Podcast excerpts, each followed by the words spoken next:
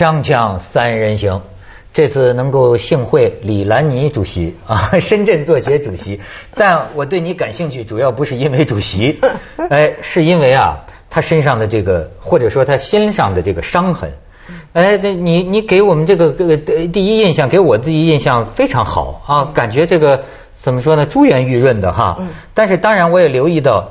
你这个这有这个淋巴淋巴癌，从这儿一直切到这，淋巴癌开刀的这个痕迹，而且是一个那么严重的这个抑郁症患者。嗯，所以今天他们在咱们节目上，呃，主要啊，我觉得想谈谈，你说这个抑郁症，你曾经经历过很多次的自残，嗯，是怎么回事？我自残就是说，有时候你觉得顶不住了，太想死了。我我我曾经就是由于。呃，一方面叫自己不要当逃兵死，因为死死比活容易，就是在这呃严重抑郁症病人来说，死是容易的啊。那于是呢，呃，要活的时候，我曾经是就是死和生在就是在我的那个神经脑海这个地方就是顶住顶住的时候，我居然会晕倒，就是整个人就不行了。这里呢想着说，哎呀，呃，不用开那个阳台的那个小门儿。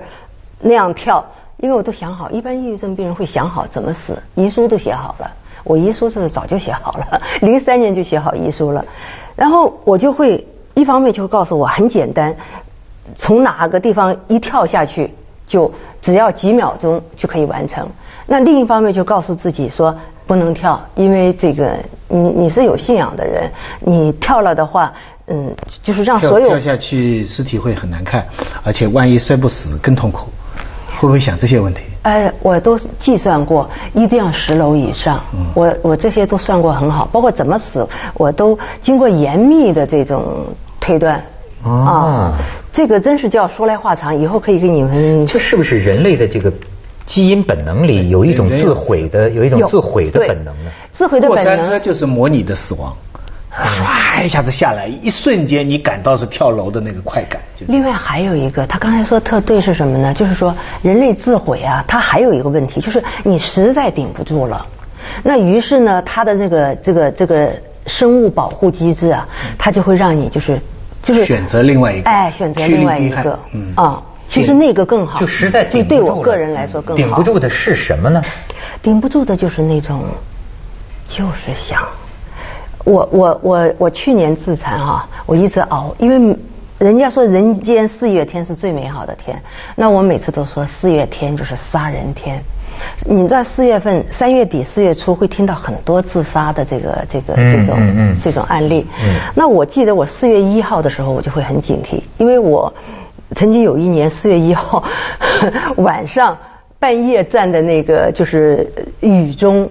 就想往下跳嘛，然后就还心想，哎，要警惕，呃，今天是多少号？一想，有四月一号，赶紧下来吧。张国荣就是四月一号。啊，对，而且你那时候看呢，下面的圆，下面的那个那个大大的那种井盖的那种东西啊，包括树那个摇啊，都是快乐的，都是说下来吧，下来吧，啊，很高兴啊，下来吧那样子的。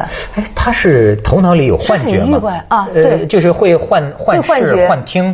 对。会吗？啊，会。而且包括那个，就是走到小池塘边，就是你会看到另外的景，就是那种，比如说是池塘边，它就会绿色的波呀，一下起来了，像音乐的那个水波似的。然后呢，你就会看到有两三个人的那种那种剪影，会像跳舞一样的叫你下来呀，下来呀。那我觉得是大脑里的化学物质有有化学物质的改变，一定是有化学物质这就是做文学的好处了。文学在这个世界上啊，它赚不了钱。他管不了政治，他对社会没什么贡献。但文学有个最大的好处，一个人经历的任何灾难，在别的行业就是灾难，在文学灾难就是财富。你看，所有他经历这些不幸的经历，他后来你都写成作品了，那个作品又有些没法写啊，以前没法。我只能写，我最多最多写十分之一。我那个我写那个旷野，写才写十分之一呢，我就完了。我完了以后，那个出版社不让写了，不是他自己受不了了。我我就疯了嘛！我就我这一个呢是呃，就是我总出现幻觉，就是我不敢看我那个电脑，而且我总觉得那个我哪怕在香港半岛酒店喝着下午茶，我都觉得我能看到我那个电脑上爱因斯坦的那个头在动，然后在那儿嘲笑我说你你不敢那个继续吗？这个，所以呃，你看崔永元平常说话也挺幽默的人哈，哎，他自己呃曾经开玩笑说这个得忧郁症也有好处哈，好多天说明我是天才啊，这是不是这个抑郁症的人他也有一种有益于特别比别人更敏感，或者说是有一种通感的能力？呃，啊，抑抑郁能够看到别人看不见的东西。抑郁到了一定的时候啊，比如说我呃曾经旷野里头写了很多噩梦啊的那些东西，然后呢，曾经乔梁，乔梁还是空军出身嘛，他就讲，他说他看了这些梦境的东西，他觉得就是正常人的思维，呃，就是你编造都编造不出来，因为他是呃无限接近潜意识的，他是。就是抑郁症严重的病人，他到了那种你平时自控能力很强，那然后到了那种就是呃就是哪怕睡一丁点的时候，这时候噩梦出现了，那是你死死关注在里头的那个那种恐惧的东西，它这时候爬出来了，就就会就没有统计。中国现在抑郁症的人有多少？有没有这样的统计？当年呃南方日报的记者就是为了就是做我的访谈的时候，专门去问钟南山。然后钟南山说，他他是医学会的什么会长？他说不知道官方的数字，但是我认为，你看，呃，全球的平均的是百分之十点六，呃，十点四，那那个印度的十六点几。你是讲的是广义的精神病的，呃？啊，不是，他说的是抑郁症的，还不是精神障碍的，那才恐怖那个数字。但是看心理医生有没有用呢？没有用。咱先不推那个，我要接一下你们那个话题，我有很有感受。你们那天谈瓜农，瓜农，而且不是谈了最近一些暴力事件吗？就秤砣砸死的那个。我很想告诉大家的就是，其实他抑郁症他是两条。有一些人，他往往他犯事儿以后，常常他的同事、他的家人都说：“哎呀，这个人原来多么好，嗯，对，多么老实，对，多么怎么怎么地。”实际上他是这样子的，抑郁症病人哈，他就是两种。他往往抑郁症病人呢，他还挺挺好的。他属于那种老实的人，就不太坑，不愿意这个显摆出来。那他往往就是男的，他到了一定的时候，他发作的时候，他是没无意识的，他失控。当然，中国也有很多他是。确实是没有公德心，没有良心，没有什么。但是有相当一部分，就是人们说多少年都是好孩子、好人，为什么干这个事儿？实际上他就是有遗传方面的这种压抑。比如说，我说中国人的那个精神基因啊，它像一棵树。你看这百年来战乱人祸，就砍砍砍，他就砍得你没法复复原。那就是咱们父母这一代。就已经差一些了，再到咱们这一代又差一些了，都来不及复原。那再到我们的下一代的时候，他们总说：“哎呦，现在小孩一丁点就顶不住了，那么脆弱。”但他的精神基因脆弱呀。那他这个就聊得深了，他就是说啊，这个基因里头啊会记录这个伤痕，会记录你的祖祖辈辈啊，你的这这是所谓前世是吧？你的你的祖先。曾经受到过什么样的巨大的创伤，会在基因段上留痕迹，然后会在你的基因上表现出来。对，哇，这就深了，这得去广告，这得去广告。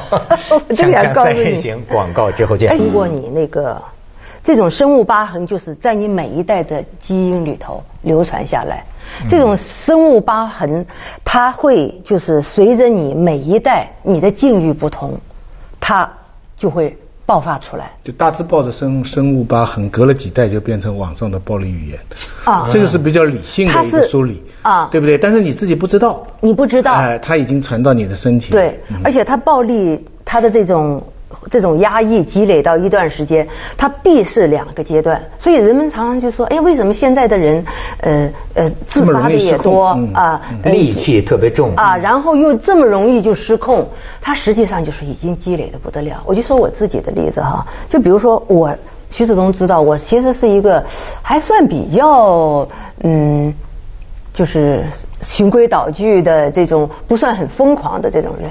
但是我如果呃，有时候我坐在公共汽车上，或者是有时候我一到那个就是办事的地方人很多的时候，我脑子里头就嗡的一下子就会去失控，就有点想跳在那些办事人的那些桌子上啊，使劲跺，使劲跺他的那个台子，啊。塞车太厉害的时候，有时候会幻想自己开一个坦克，压过去，这是很暴力的，就很很很谴责自己啊。嗯就算你开个坦克，你也不能压过去啊。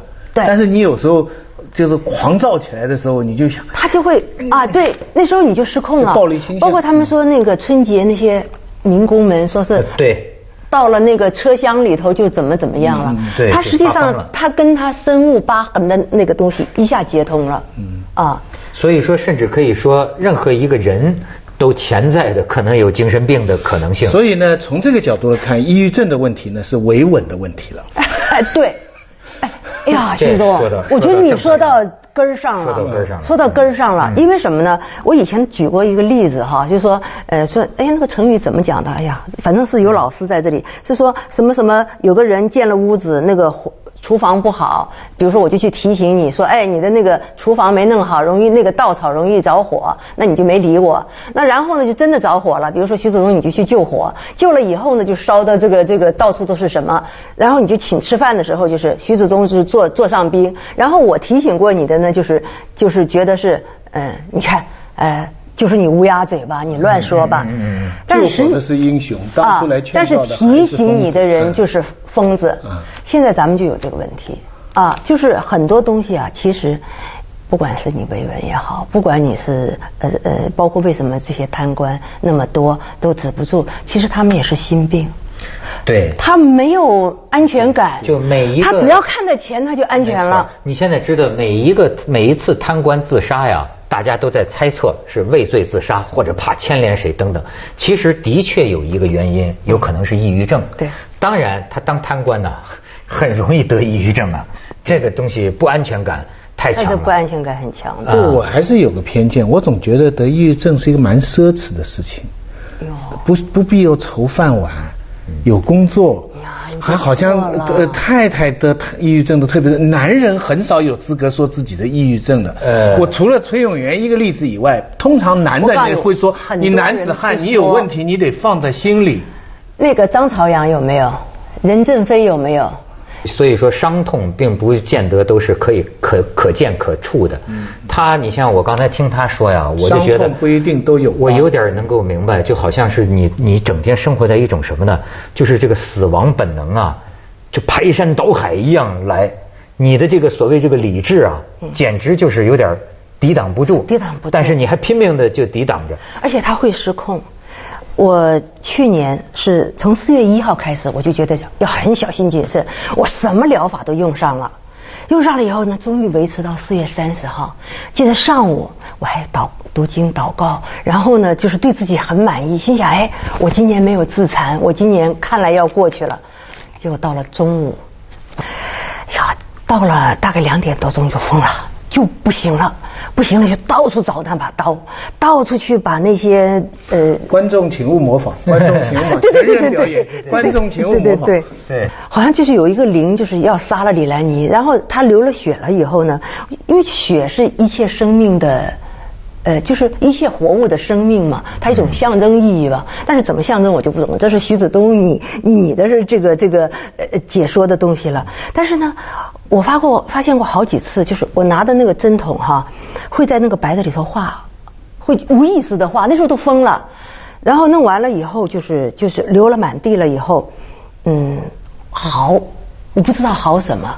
但是去年我懂了，我懂求救，嗯我我就给那个李梅打电话，就是那个摄影街那个那个那个大腕儿，是我的那个闺蜜，因为她懂得这个就是自闭症的这个救法，我给她打电话，然后她就会拼命的喊南妮呀南妮呀，你要坚持住。其实我自己都已经不知道自己在干什么了。所以这就是我就想问你，就是你照你刚才说哈，实呃实际上咱们说句不好听的，你在未来仍然存在着有自残到自杀的可能性。对既然你非常清楚，你现在有什么办法能够保证这个不会出现吗？未来？嗯，没有可能保证。呃，前段时期那个乔梁还用激将法说李兰妮，呃，他曾经说过，他说李兰妮，他说你如果真死了，那你就会让人们太失望了，因为你都出来讲过。呃对，方法啊什么的？你不是号称还能医抑郁症吗？然后后来我就跟乔梁说，我说我和别人不一样，因为我还癌症那么重，因为我那个但你癌细胞听你好像抑郁症比癌症更严重，你对你的压力更大一样。不是因为癌症吧，我已经就是我都开过三刀了，嗯而且我癌症开来开去，我随时可以再去开两刀。我现在不去体检了，每次体检人家还特负责任，说这个这个这个就是这个对你。抑郁症也有影响吧？使你觉得你的身体本身已经非常坏，非常坏了。但是问题是对抑郁症病人来说，死于癌症比死于抑郁症要好哎，嗯为什么？好听一点啊。他这他改变了我呀一个偏见。我过去老认为啊，这个人要得了精神病啊，身体就不会有病。就是说，你看那疯子身体往往都挺壮实，但是你看他又是淋巴癌，嗯又是这么严重的这个抑郁症，嗯哎，你怎么这癌症活得还挺精神的呢？你这我不是刷好感觉本了吗？我刷粉了，刷粉了。不，你现在就是算癌症彻底能好了吗？没好，我都说了，我为什么不体检？我随时，我本来哈，为什么说我多待了两三天？一个呢，确实是觉得哎，呃，和徐子东还有和你一起，我们对话话挺好的。另外，我本来星期一要去，嗯，北京肿瘤医院看特诊，就是不好，就是很不不好。说到底啊，我觉得李兰妮还是很坚强的一个人。对呀、我要到她那个程度，我早完了。啊，他还是挺坚，她还能说，她通过诉说来治疗她的病。但我这就叫作家，你知道作嘛？你知道吧？你就是作我家原来主席啊，作家我委员会原来是拒绝诉说，啊，嗯所以现在诉说对你是一个拯救，还救不了会很痛啊我曾经就是总比滴血要好吧？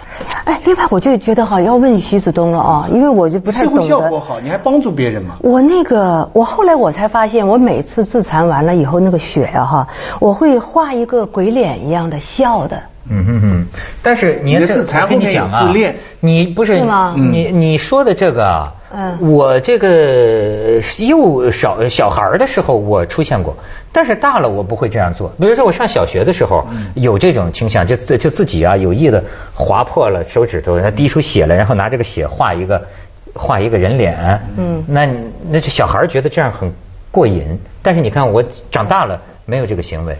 我是就是恨不得我就是曾经我用瑞士这个军刀的时候，在这个地方试探呢，我就是在看怎么样子是一刀毙命，就是因为这里的这个是大的那个动脉还是静脉血管嘛，然后有一种，因为它好几种刀，我真是试过，它有一些稍微划一下马上对你读过鲁迅文学院嘛？我也到那里讲过嘛。记得鲁迅描写阿 Q 怎么说的？他是这样想象的：手拿着这个刀，这个手是李莱尼的，嗯这个脖子是你所恨的一个人的，划吧。这阿 Q 不就这样吗？对，所以我还要请教你，嗯。不能这样做。嗯哎，我还要请教你哈，我还总有一个问题，就是有两个灵啊，总在会跟我那个说话似的。一个呢会站在，总是在我的右眉的那个这个地方，嗯会很鄙视李兰妮，就是是像另外一个李兰妮，就意思就是说你怎么还不死啊？你你就是要看着你赶紧完蛋。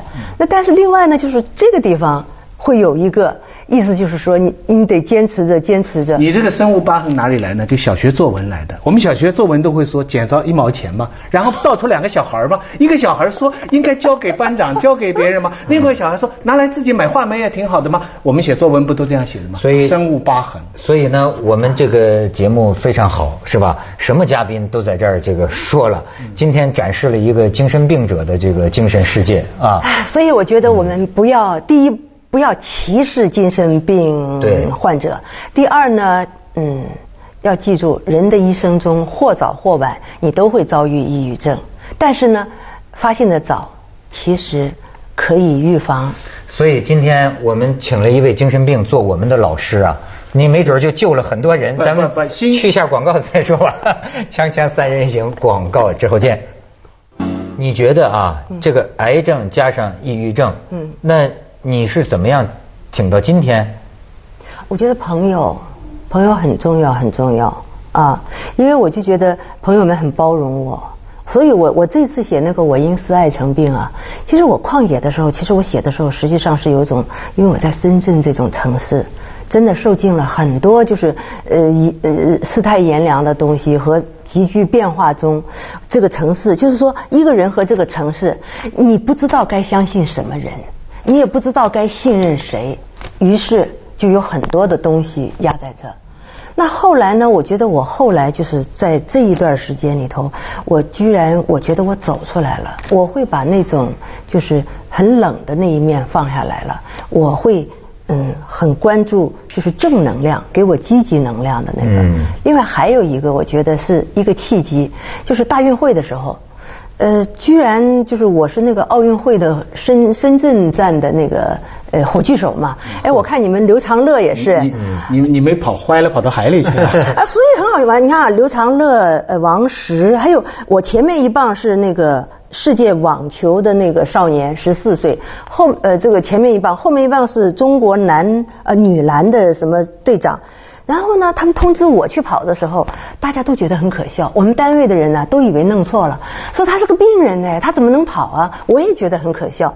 但是最后等我跑的时候，尤其是你们凤凰那时候三回找我说火炬手要、要说一说，嗯然后我说的时候，我突然明白，其实可能我是代表一种希望，因为我不能够在旷野里头等着人家来救我，我可能应该把就是朋友们呃社会给我的正能量化成一种火炬那样的东西，哪怕是根火柴我举着出来跑出来是。奥运精神救了命。呃总总而言之嘛，这个新版《狂人日记》啊，说明狂人有时候还是可以看到一些常人看不到的东西。呃，他最后也找到了一个东西啊，叫使命感。对你说的这个就是，看来一种使命感对人的精神是有一个稳定的支柱的作用。对就是你找到一个合理性，找到一个理由。对比如说上帝让我受如许折磨，对也许是为了让我把它写出来。嗯哎，你就算找到了一个理由，是吧狂？狂人日记的使命感就是救救他。哎呀，就是我也是想这么说。对啊，所以徐志东，你说到我心里去了，就是这样子啊。所以他今天也是给我们做分享啊，是吧？能让我们了解到接着为您播出我来说西安楼观文明启示录。现在太多的。